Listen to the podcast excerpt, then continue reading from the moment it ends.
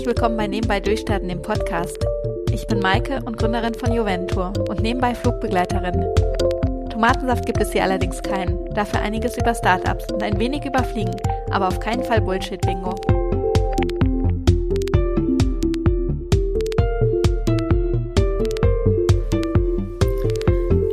Gerade total genervt. Und das liegt nicht daran oder vielleicht ein bisschen liegt es daran, dass ich diese Episode jetzt zum zweiten Mal aufnehme, aber viel mehr liegt es da, viel liegt es daran, dass ich angefangen habe, die Juvento-Seite umzustellen, weil ich nämlich die Idee hatte, dass wir einmal die Kategorien und die Menüs umstrukturieren müssen, damit der Kunde direkt die Destination findet und nicht die Reiseart. Im Moment ist es so, dass wenn du auf die Webseite kommst, siehst du die Reiseart, also zum Beispiel Gruppenreisen oder Bausteine oder Kreuzfahrten. Und erst im zweiten Schritt siehst du das Land. Und meine Idee war nun, dass man erst das Land sieht und dann die Reiseart. Ich habe dafür ähm, viel rumgefragt und auch bei Google Analytics geschaut. Und wenn man in den Urlaub fährt, wissen eigentlich die meisten zuerst, welche Destination und überlegen sich dann, wie sie denn in dem Land von A nach B kommen. Schlussendlich, es ist super viel Arbeit, das Ganze umzustellen. Das hätte ich nicht gedacht. Hänge jetzt aber mittendrin, mittendrin und kann gerade nicht vor und nicht zurückkommen habe sogar unseren Entwickler aus dem Urlaub angeklingelt. Also ich habe ihm ich ich habe ihm über Facebook geschrieben, ich habe ihn nicht angerufen. Aber irgendwie äh, stagniert es gerade. Und da dachte ich mir, ich nehme mir das Mikrofon und nehme eine Episode auf. Besser gesagt, ich nehme die Episode auf, die eigentlich ganz gut zu meiner Tagesform heute passt. Und zwar spreche ich über sechs Dinge, die mich als Gründerin nerven. Auslöser zu diesem Thema war ein Brief, den ich von der Bank bekommen habe.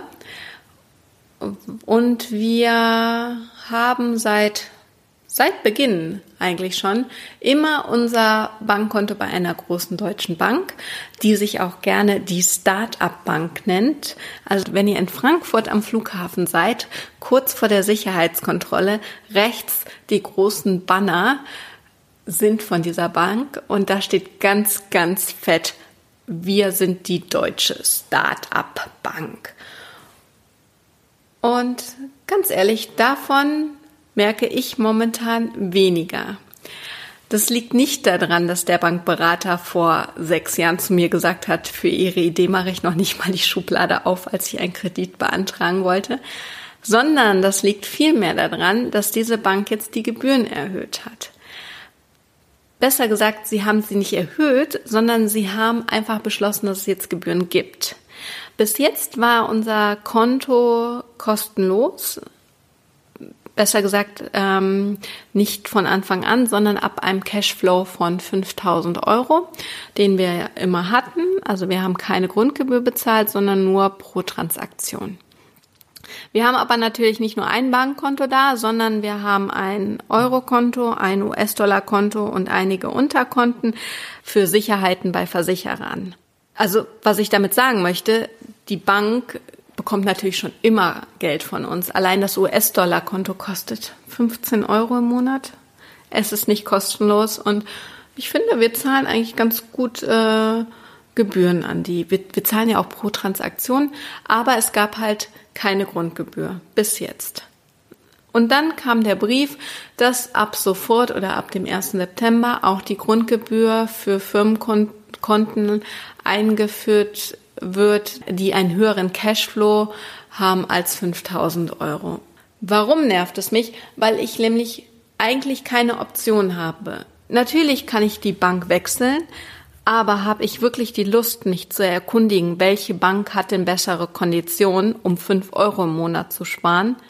Und habe ich wirklich den Nerv, alles umzustellen, jedes Brief, jeden einzelnen Briefkopf oder jede Signatur, wo das, wo, wo das Bankkonto erwähnt wird, habe ich Zeit, jeden Kunden darüber zu informieren, dass sich die Kontoverbindung geändert hat und möchte ich wirklich jeden Zulieferer kontaktieren, dass der das auch im System abändert, nur weil die Bank jetzt Kontoführungsgebühren erhebt, die es früher nicht gab. Ganz ehrlich, habe ich natürlich nicht. Habe ich weder Zeit noch Muße noch irgendwelche Ambitionen zu, da etwas zu ändern. Also werde ich natürlich da bleiben.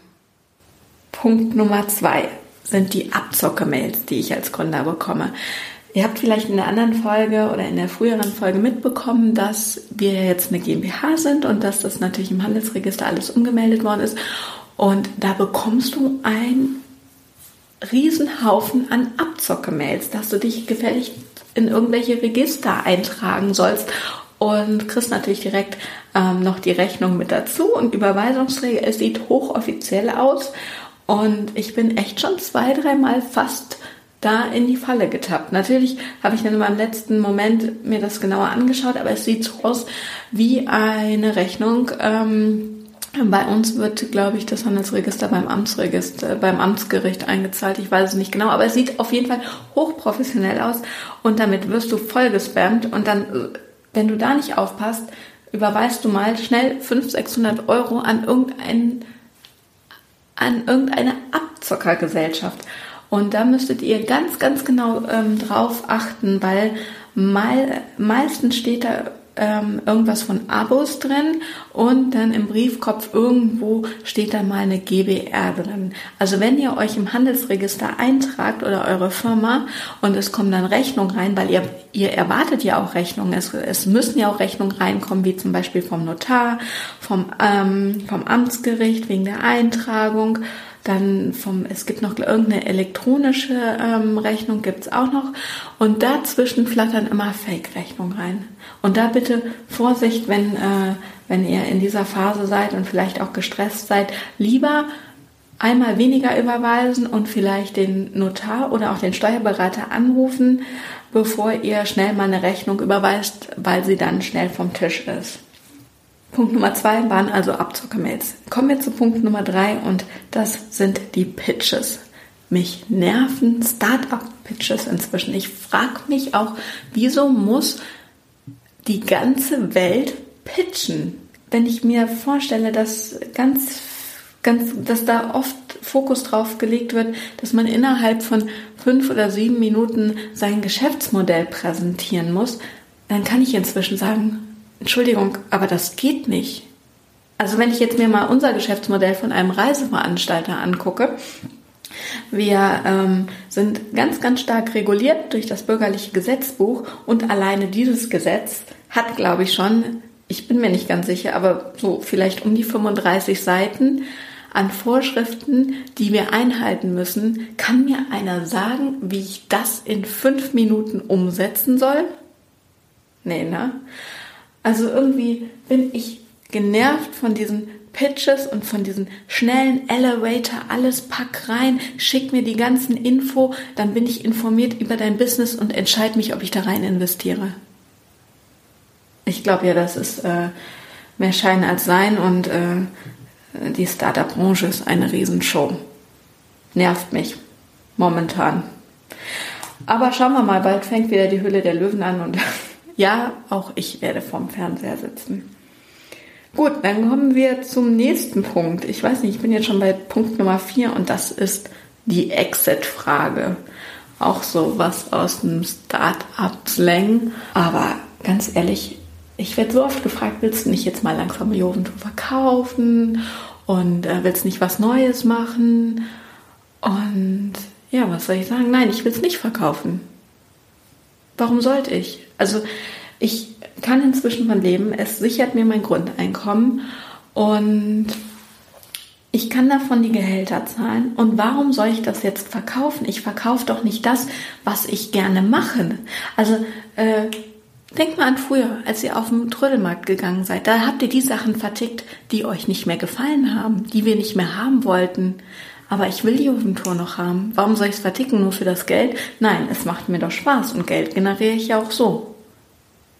Also diese Exit-Frage nervt mich.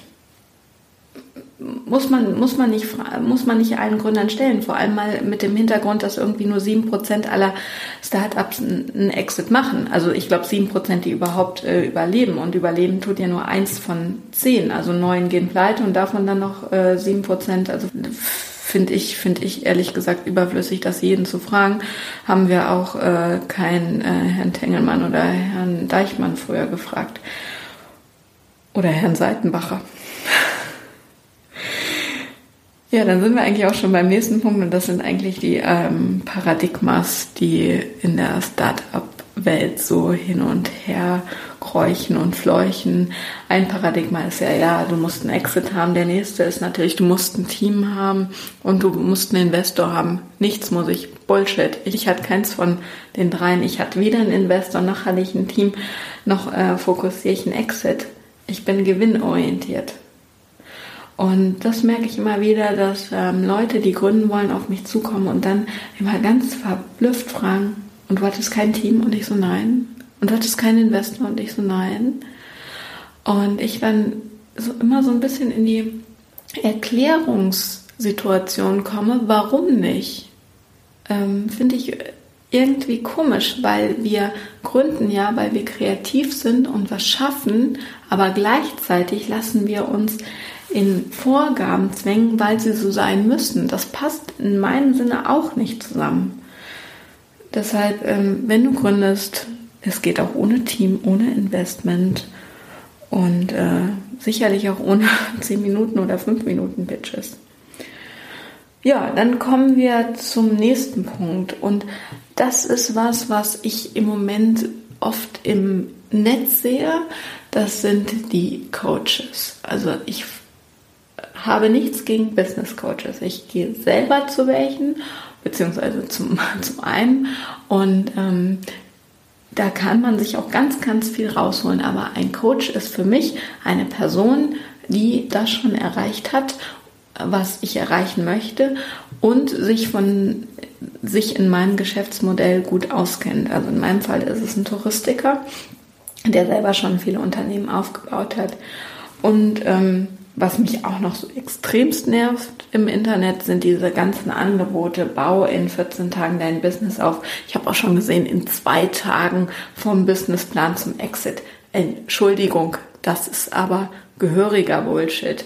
Jede Berufsausbildung in Deutschland dauert drei Jahre. Also entweder bei der IHK oder bei einem sonstigen Verband oder bei äh, oder bei, in der Uni als äh, Bachelor- oder Masterstudium. Und das ist beim Gründer genauso. Ein Gründer ist ein Gründer am Anfang und wird dann zum Unternehmen. Und das ist ein Prozess. Und das lernst du nicht in drei Tagen, auch nicht in 14 Tagen und auch nicht in irgendeinem Camp innerhalb von äh, zwei Wochen. Das geht nicht. Das sind Entwicklungen. Und da wird oftmals das Falsche suggeriert, dass das alles ganz schnell geht und das tut's halt echt nicht. Also wenn ihr da wirklich was gründen wollt, dann ähm, schaut mal, wie es vielleicht schon unsere Generation davor gemacht hat. Die waren vielleicht nicht so hip wie wir, aber die waren auf jeden Fall erfahren. So, und jetzt sind wir, glaube ich, schon beim letzten Punkt, was mich als Gründer nervt und das sind andere Gründer beziehungsweise andere Start-ups. Ich meine jetzt nicht die Gründer, die man beim Netzwerken trifft oder auf Veranstaltungen, sondern die Produkte von anderen Firmen. Ganz konkretes Beispiel. Ich nutze gerne bei Joventur Startup-Produkte, also ob es jetzt äh, Messenger sind oder ob es zum Beispiel Rechnungsprogramme sind. Ja, ich überlege gerade, was wir noch so nutzen. Auf jeden Fall, wir benutzen ein Rechnungsprogramm, auch von einer jungen Firma. Und ich kenne auch den Gründer und wir standen auch im Kontakt über irgendeine soziale Plattform, haben uns auch schon mal ausgetauscht. Und ähm, ja, das Produkt ist nicht perfekt. Also es ist ein Buchhaltungsprodukt und ähm, es erfüllt nicht alles, was wir brauchen, weil es ist ja ein Startup und es ist noch in der Entwicklung. Und ich hatte da jetzt letztens ein Erlebnis, da hat irgendwas nicht funktioniert bei dem Abrechnungsprogramm und ich habe die Hotline angerufen und habe das Problem äh, geschildert und dann hat sich das auch erledigt. Also das konnten wir dann auch lösen. Und dann habe ich gesagt, du, ähm, übrigens, ich habe ja noch eine, ähm, eine ganz andere Funktion, die ich mir wünsche. Ich weiß gar nicht mehr, was das war. Ich glaube, dass, dass wenn eine Rechnung bezahlt wurde, dass der Kunde automatisch eine Mail bekommt. Äh, lieber Kunde, deine Zahlung ist eingegangen. Vielen Dank. Hab dann gesagt, das wäre für uns super. Wollte ich nur mal anbringen als Idee, dass ihr das vielleicht mal bei euch ans Board schreibt oder einfach mal notiert und so. Und dann sagt die Kundenberaterin, ja, du, ähm, dann schreib uns doch eine Mail dazu. Und das hat mich genervt, weil ich habe einen Vorschlag und ähm, soll dann noch eine Mail schreiben. Ich habe doch gerade mit der Firma telefoniert. Warum kann denn derjenige am anderen Telefon nicht gerade das mal in irgendein Tool eintippen und an den Entwickler schicken? Warum muss ich mich denn als Kunde darum kümmern? Ich meine, jeder Gründer hier erzählt irgendwie, also Lean Startup, Lean Startup, das ist so hier das heilige Buch, lesen wir alle und äh, schnell entwickeln, an den Mann bringen und dann auf die Kunden hören und dann weiterentwickeln. Und wer macht's? Naja, diese Firma zumindest nicht. Da habe ich schon eine Kundenstimme gehabt, habe schon auf was hingewiesen, was mir in meinen Augen fehlt und bekomme eine blöde Antwort, schreib doch eine Mail. Fand ich nicht gut. Ganz ehrlich. Also warum soll ich denn dann einen Laptop aufmachen und äh, da nochmal das Problem tippen, wenn ich es doch gerade telefonisch erzählt habe? Naja, wie ihr merkt, ich bin genervt, aber es geht jetzt schon besser. Ich gehe jetzt auch was essen. Und dann setze ich mich gleich weiter an diese Webseite und an diese URL-Weiterleitungen. Ich hoffe, ich habe euch nicht angesteckt. Ich wünsche euch aber noch einen schönen und erfolgreichen Tag. Und wir hören uns beim nächsten Mal. Heute Abend kommt übrigens ein sehr, sehr, sehr, sehr interessanter Podcast-Gast. Ich werde es mal posten bei Facebook, wer kommt aber die Episode gibt es dann erst nächste Woche. Ich wünsche euch einen schönen verbleibenden Tag. Bis bald. Tschüss und auf Wiedersehen.